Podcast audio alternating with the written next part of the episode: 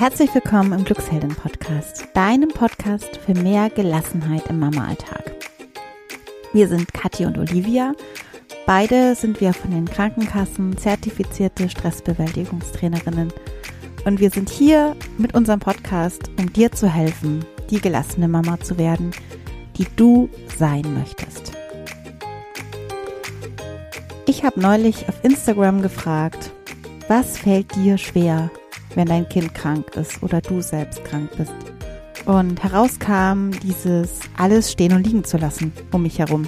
Nicht dauernd weiter zu rackern und weiter im Hamsterrad zu laufen, sondern mich mal nur um mich kümmern oder um mein Kind. Und in dieser Episode möchte ich dir drei Gründe geben dafür, warum das so schwer ist, warum wir als Mütter so schwer nicht mehr weiter das tun, was wir sonst tun und warum es so schwer ist, dieses Gedankenkarussell auch auszuschalten, während wir uns um unser krankes Kind kümmern oder um uns selbst. Das, genau, diese drei Gründe gebe ich dir in dieser Episode und auch drei ganz konkrete Ansatzpunkte, wie du im nächsten Krankheitsfall gelassener bleiben kannst und eben auch loslassen kannst und nicht weiter eben deine Aufgaben stumpf erfüllst, sondern eben anders damit umgehst. Sei gespannt. Und ja, kleine Anmerkung noch, diese Episode ist nichts für dich, wenn du gerade was Seichtes nebenher hören möchtest, ähm, sondern ja, ich habe mich da sehr intensiv mit diesen Themen auseinandergesetzt. Äh, und wenn du wirklich daran arbeiten möchtest, an diesen Themen, dann nimm dir Zeit für diese Podcast-Episode. Viel Vergnügen damit. Bei mir war es so, es war letzte Woche und ich hatte einiges vor diese Woche mit also nicht nur Arbeitsterminen, Vorbereitungen für einen äh, Aufenthalt, Arbeitsaufenthalt in Brüssel, sondern auch irgendwelchen Terminen mit den Kindern, Freunde besuchen und so weiter. Also eigentlich eine Woche wie immer. Und es bahnte sich schon an. Am Sonntagabend wurde mein Sohn krank. Er hatte so eine Schnupfennase und nachts hat er fast durchgängig gehustet und ja, wir beide konnten eigentlich kaum schlafen. Ja, und schon nachts ging's los. Schon nachts habe ich mir irgendwie gedacht, was soll ich jetzt nächste Woche machen? Ähm, welche Termine habe ich? Was sagt der und der, wenn ich nicht zu dem Termin komme? Ähm, außerdem muss ich noch die ganze Wäsche waschen. Die hatte ich ja eh vor mir hergeschoben. Und so weiter. Also Gedankenkarussell und tausend Dinge zu tun, wo doch eigentlich ja das Wichtigste gerade die Gesundheit deines Kindes oder meines Kindes in dem Fall war. So, dann habe ich ähm, tatsächlich, das sage ich dir auch gleich noch in meinen Tipps, ähm, wirklich mich runtergefahren und viele, viele To-Dos und Termine gestrichen. Eine Sache habe ich aber gemacht. Ich habe gefragt auf Instagram, ähm, eben die Frage, die ich auch schon im Intro erzählt habe. Und daraufhin kamen nicht nur irgendwelche Antworten darauf, ähm, sondern auch Fragen an uns, an Kathi und mich, warum es denn so schwer ist, eben da loszulassen und sich nicht darauf zu fokussieren, nicht, nicht ganz bedingungslos da zu sein für sich. Also ich spreche da auch ganz bewusst auch um dieses für sich selbst Dasein, denn es nützt ja nichts, wenn man als Mutter krank ist und dann sich nicht um sich kümmert, weil die Krankheit ja nicht unbedingt besser wird, wenn man weitermacht wie bisher. Also, warum es so schwer ist, da eben sich nicht, warum nicht, warum man nicht so leicht loslassen kann, die Dinge, die zu tun wären. Genau, und jetzt gibt es meine drei Gründe ähm, dafür, warum es für mich und für viele andere Mamas so schwer ist, ähm, da nicht automatisiert weiterzumachen, nicht automatisiert den Flug nach Brüssel zu buchen oder die Waschmaschine anzuschalten, ähm, die Termine wahrzunehmen und irgendwie zu bewerkstelligen, obwohl dein eines Kind krank ist oder du. Gut, jetzt komme ich zu Grund eins. Wenn ich nicht alles mache wie sonst, wenn ich nicht leiste, wenn ich nicht meine Meetings wahrnehme, wenn ich nicht die Waschmaschine äh, fülle, wenn ich nicht meine To-Dos auf meiner Liste erfülle, bin ich dann was wert?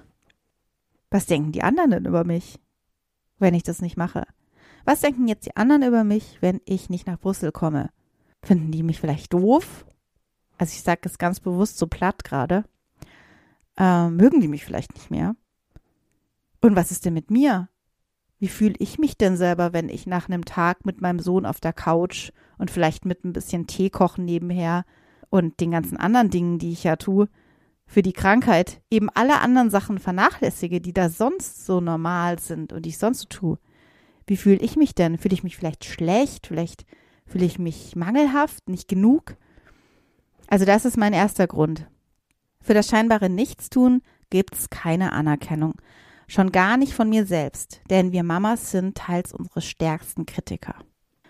Mein zweiter Grund ist, dass ja ständige Gedanken kreisen. Was passiert, wenn ich das nicht mache? Bricht denn nicht alles zusammen, wenn ich nicht nach Brüssel fahre? Ähm, schaffen die anderen das? Was ist denn, wenn ich jetzt nicht wasche? Also es ist gar nicht jetzt so konkret, sondern einfach das Gefühl, wenn ich nicht das und das mache, dann klappt hier nichts. Und Punkt drei, also Grund drei, ist, dass es, und das geht jetzt ein bisschen tiefer, ja eine Unsicherheit erzeugt, so eine Krankheit. Es ist ja erstmal so ein totaler, abrupter Wandel. Stopp, krank. Kind ist krank. Richtungswechsel. Aber wie lange dauert es denn? Wie lange ist er denn krank jetzt, mein Sohn? Ähm, wie schlimm wird diese Krankheit? Kann ich da am fünften Tag irgendwie wieder was machen? Ähm, oder ja, was passiert in den nächsten Tagen, Wochen? Wird vielleicht mein anderes Kind krank? Werde ich vielleicht krank? Also es ist eine norma normale, ähm, normale Unsicherheit, die da herrscht, aber auch eine Angst in manchen Fällen. Ähm, du kannst ja jetzt auch mal in dich hineinspüren. Was ist es denn bei dir? Ist es eine Unsicherheit oder vielleicht schon Angst, was passieren kann, wenn einer krank ist?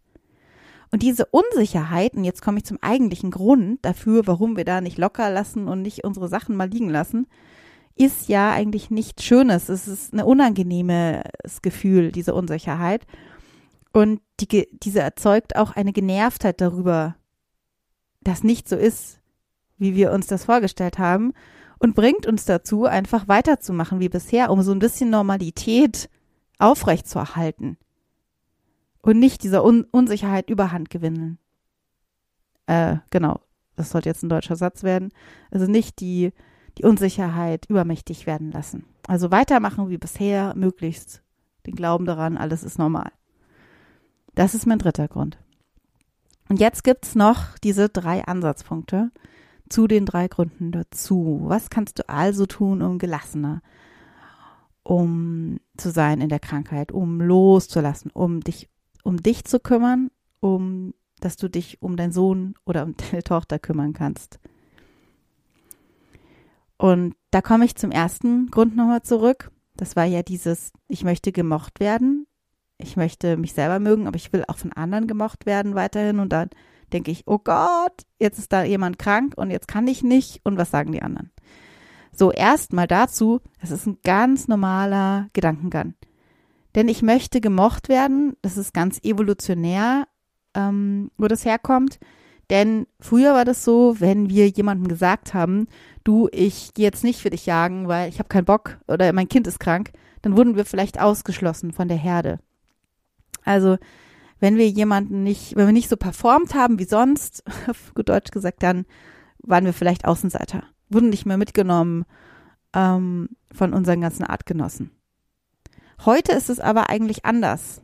Du gehörst ja nicht nur mehr zu einer Herde, sondern heute gesprochen zu mehreren Netzwerken. Du bist frei in der Zusammenstellung deiner Freunde und deiner Netzwerke. Also du kannst da ja auch wählen, wo du bist und bist nicht automatisch außen vor oder ausgeschlossen. Es geht immer nur noch um den Gedanken, was ist, wenn die anderen denken, aber es folgen eigentlich keine schlimmen Folgen mehr daraus. Dazu vielleicht mal gleich eine Impulsfrage.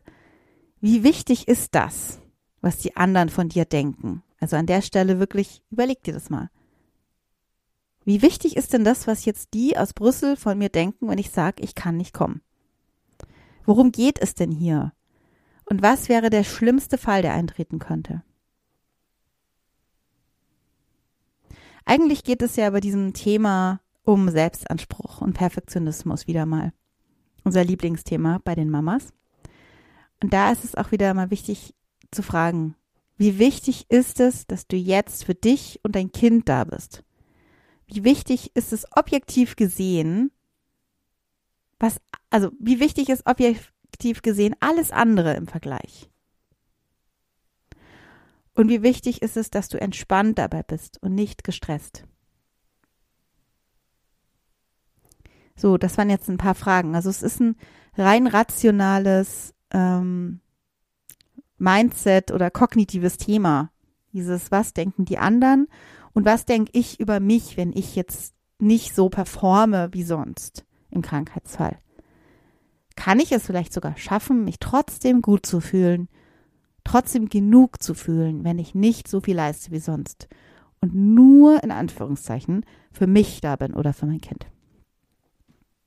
Jetzt kommen wir zu Punkt zwei, also zu meinem zweiten Ansatz für Grund zwei. Und das war nochmal diese ständigen Gedanken, dass alles hier nicht mehr funktioniert und zusammenbricht, wenn ich nicht weitermache als Mama. Und da kann ich nur sagen, aus meiner Erfahrung ist es nicht so, dass alles unmittelbar in sich zusammenbricht, wenn du krank bist oder für dein krankes Kind da bist. Das ist eigentlich vielmehr eine Fantasie, ähm, die wir selber haben, und die, diese Fantasie gehört zu dieser Gewohnheit, dass, also diesen, diesen Denken, dass nur alles funktioniert, wenn wir das Rad am Laufen halten. Das ist so ein ganz interessanter Glaubenssatz, den ganz viele Mamas haben. Wenn ich hier nicht mehr, wenn ich nicht ähm, weitermache, bricht alles in sich zusammen. Und hier ist es ganz wichtig, dass wir Mamas uns erlauben, Hilfe in Anspruch zu nehmen. Also das ist jetzt mein ganz konkreter Tipp hier, auch wenn der ganz banal ist.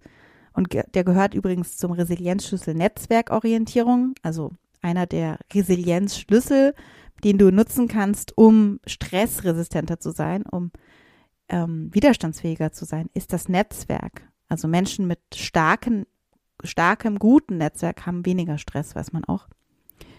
Und hier Hilfe in Anspruch zu nehmen, ist eben der Schlüssel. Wenn du jetzt alleinerziehend bist, dann kannst du dir na, also ist natürlich schwieriger. Ich will da gar nicht drum rumreden, aber es geht, dass du dir Hilfe holst von der Nachbarin, die für dich den Einkauf übernimmt, oder dass du mal Netzwerke checkst, die du vielleicht so gar nicht auf der Liste hast. Ähm, wir arbeiten ja mit dem Familienstützpunkt zusammen, der dem ähm, Ministerium für Familie und Soziales zugehört. Und wenn ich mit den Damen und Herren dort spreche, dann sagen die immer, unsere Hilfe wird noch viel zu wenig in Anspruch genommen von alleinerziehenden Müttern oder auch Familien. Also wenn du da Kontakte brauchst, kannst du uns auch gerne eine Nachricht schreiben. Wenn du jetzt einen Partner hast, ähm, dann, oder auch ältere Kinder übrigens, dann kannst du die einbeziehen. Dann kannst du, so hat es neulich eine Mama bei uns im Training gesagt, auch mal delegieren, Aufgaben delegieren. Oder mit denen besprechen, so, pass mal auf, wir kriegen das jetzt gerade nicht hin, wir haben einen Krankheitsfall, Priorität ist jetzt die Genesung hier, wir wollen gesund sein, also wer kann helfen, hier das und das zu tun. Und der Vorteil bei den Kindern ist auch wieder, das stärkt sie ungemein. Also wenn Kinder merken, sie können helfen, sie können vielleicht mal je nach Alter beitragen ähm, dazu, dass du nicht so viel machen musst, das macht die unheimlich stolz. Und dahinter steckt der Kinderresilienzschlüssel, Selbstwirksamkeit. Also unsere Kinder sind wahnsinnig, ähm, stär also stärken so ihre Selbstwirksamkeit und lernen so, nur so übrigens, dass sie selber was können. Dass nicht sie die ganze Zeit abhängen von anderen, sondern dass sie selber ihr Leben gestalten können. Ähm, kleine Anmerkung dazu auch, Katja und ich sind ja gerade an dem Resilienztraining für Kinder und da ist das eben ein ganz wichtiger Punkt, dass deine Kinder lernen, selbst auch wirksam zu sein. Das ist, passt da wahnsinnig gut dazu. Die Krux ist eben bei uns immer. Wir denken ganz oft, dass wir es noch irgendwie hinbekommen. Eine Mutter muss es ja alleine schaffen. Wir haben uns ja die Kinder auch irgendwie angeschafft. Und jetzt müssen wir da auch durch. Und das wird ja auch so oft vorgesagt. Ich habe da auch, also ich hatte das nicht, ich habe das alles hinbekommen. Das sind ja immer noch Sätze, die wir von überall hör, äh, hören. Und viele trauen sich nicht dann zu sagen, ich schaff's gerade nicht mehr. Und das ist da eben der Punkt. Hilfe holen, und zwar früher lieber als später. Oder ja, lieber als zu spät. Und ja, das war jetzt schon mein zweiter Ansatzpunkt. Und jetzt kommt noch der letzte, der dritte, ähm, etwas voluminösere Ansatzpunkt zu Grund 3. Und zwar Grund 3 war ähm, nochmal, dass wir eine Unsicherheit haben, wenn wir eine Krank einen Krankheitsfall haben und diese Unsicherheit irgendwie übertönigen möchten. Ähm, das ist so ein bisschen ein, ein, ein tiefgehenderer Punkt. Und zwar ähm, habe ich dazu auch drei ähm, Schritte, kann man sagen, die du da anwenden kannst zu Punkt 3. Zuerst einmal ähm, habe ich dazu einen ganz interessanten Autor gefunden, nämlich Jamie Holmes. Holmes heißt er. Holmes oder Holmes. Ähm, verlinke ich alles in der Bio.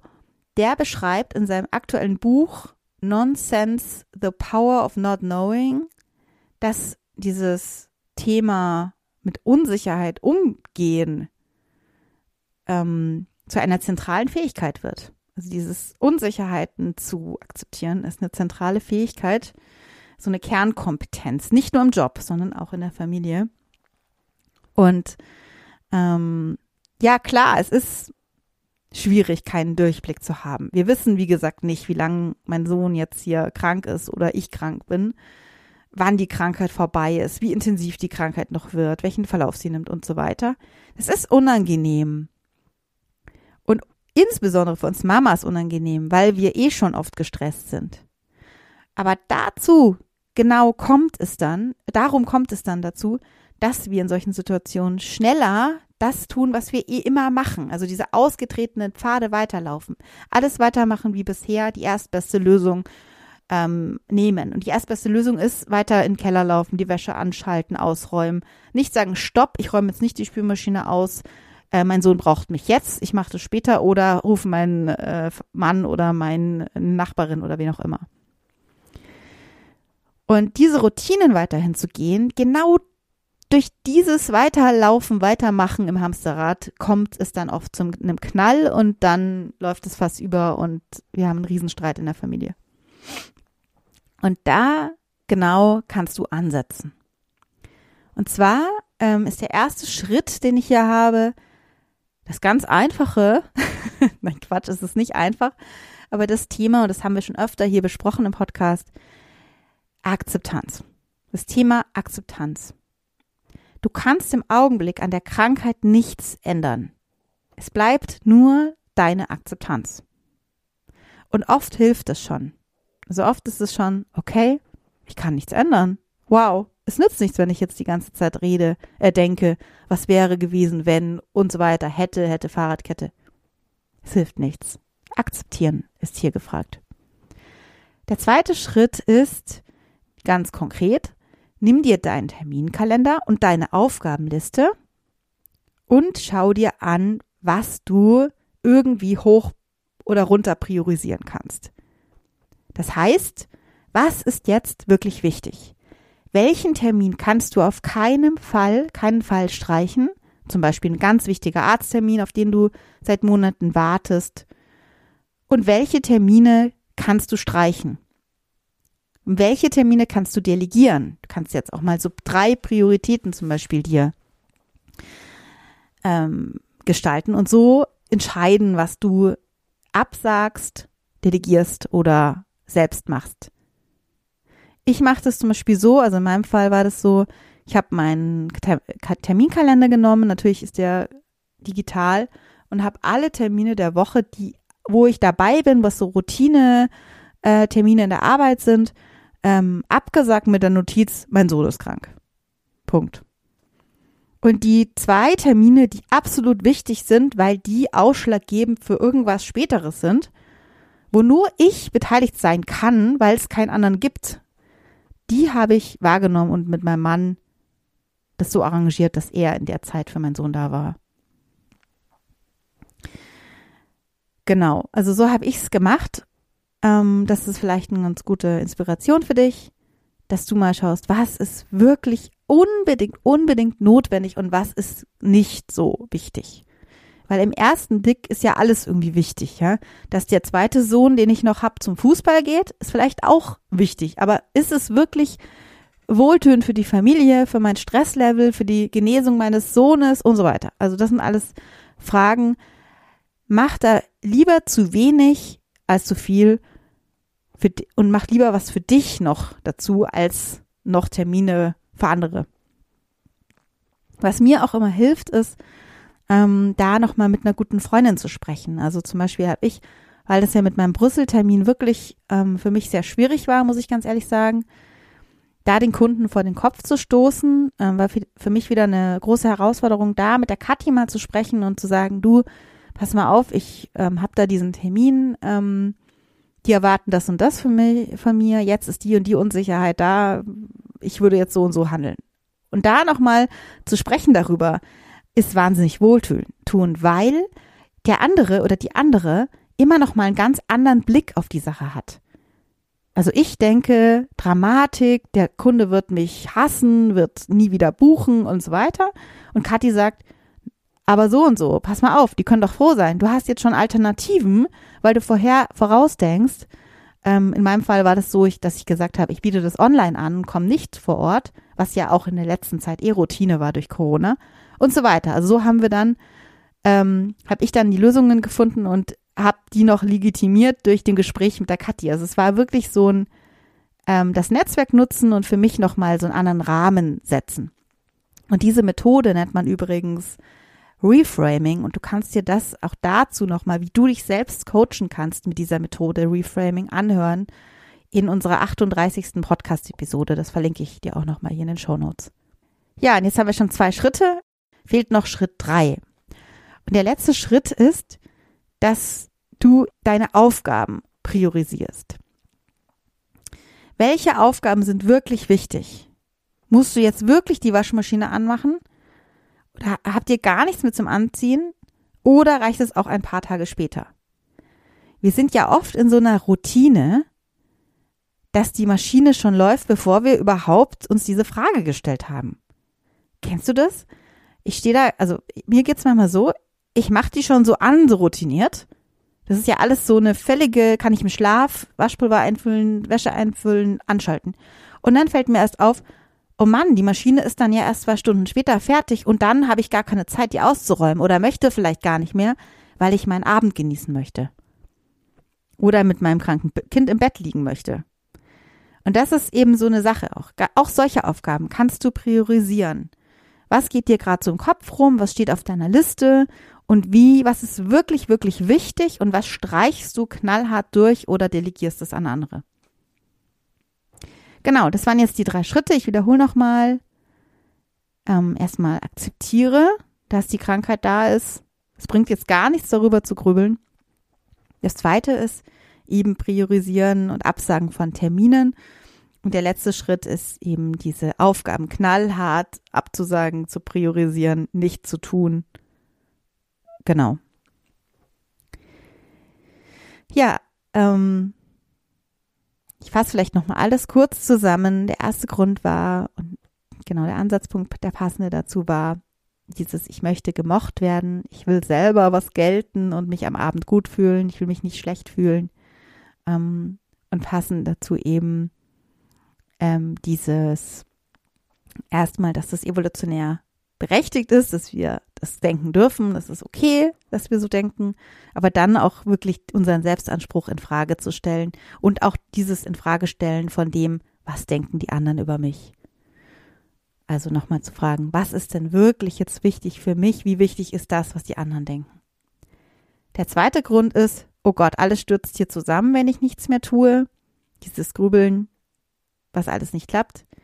Und da eben zu sagen, ich beziehe andere mit ein, ich nehme mein Netzwerk in Anspruch, hole mir Hilfe. Auch bei meinen Kindern eventuell, wenn die schon alt genug sind. Und der dritte und letzte Grund war eben dieses Unsicherheit spüren und dann darüber hinwegkommen, indem man weiter im Hamsterrad rennt. Und dazu hatte ich diesen Drei-Schritte-Plan, eben geh in die Akzeptanz, war der erste Schritt, Der zweite, nimm dir deinen Terminkalender und priorisiere deine Termine um. Und der letzte Schritt eben diese tägliche Aufgaben nochmal visualisieren, also aufschreiben und auch knallhart streichen. Ja, zu guter Letzt ähm, nochmal eine kleine Erinnerung. Du bist nicht alleine. Auch ich war natürlich nicht alleine. Ich habe mich mit meinem Partner hingesetzt. Macht das auch. Sprecht darüber, was es zu tun gibt, wer wann das Kind übernimmt, welche Aufgaben und Termine es gibt, aber auch darüber bitte, wie ihr euch fühlt, was ihr selbst braucht welche Me-Times ihr euch einrichten könnt. Dazu gibt es auch noch eben einen Tipp in der Podcast-Episode 144. So kommst du fit durch den Herbst. Diese Episode haben Katja und ich vor kurzem veröffentlicht. Wenn dir diese Episode jetzt gefallen hat, freue ich mich wahnsinnig über deine Sternebewertung bei dir in der Podcast-App oder natürlich auch über einen Kommentar bei uns. Hast du schon den drei Tageskurs Starke Mama, starke Kinder gemacht? Ähm, ja, wenn nicht, dann kannst du das gerne tun. Er ist kostenfrei und sofort ähm, zum Losstarten auf unserer Website verfügbar www.glücksheldin.de. Dort findest du alle unsere Angebote, Blogartikel, Podcast-Episoden und sonst noch alles. Und ich freue mich jetzt, wenn wir uns wieder hören und wünsche dir jetzt alles Gute, viel Gelassenheit im Krankheitsfall und viel Spaß mit deinen Kindern. Bis dann, deine Olivia von Glücksheldin.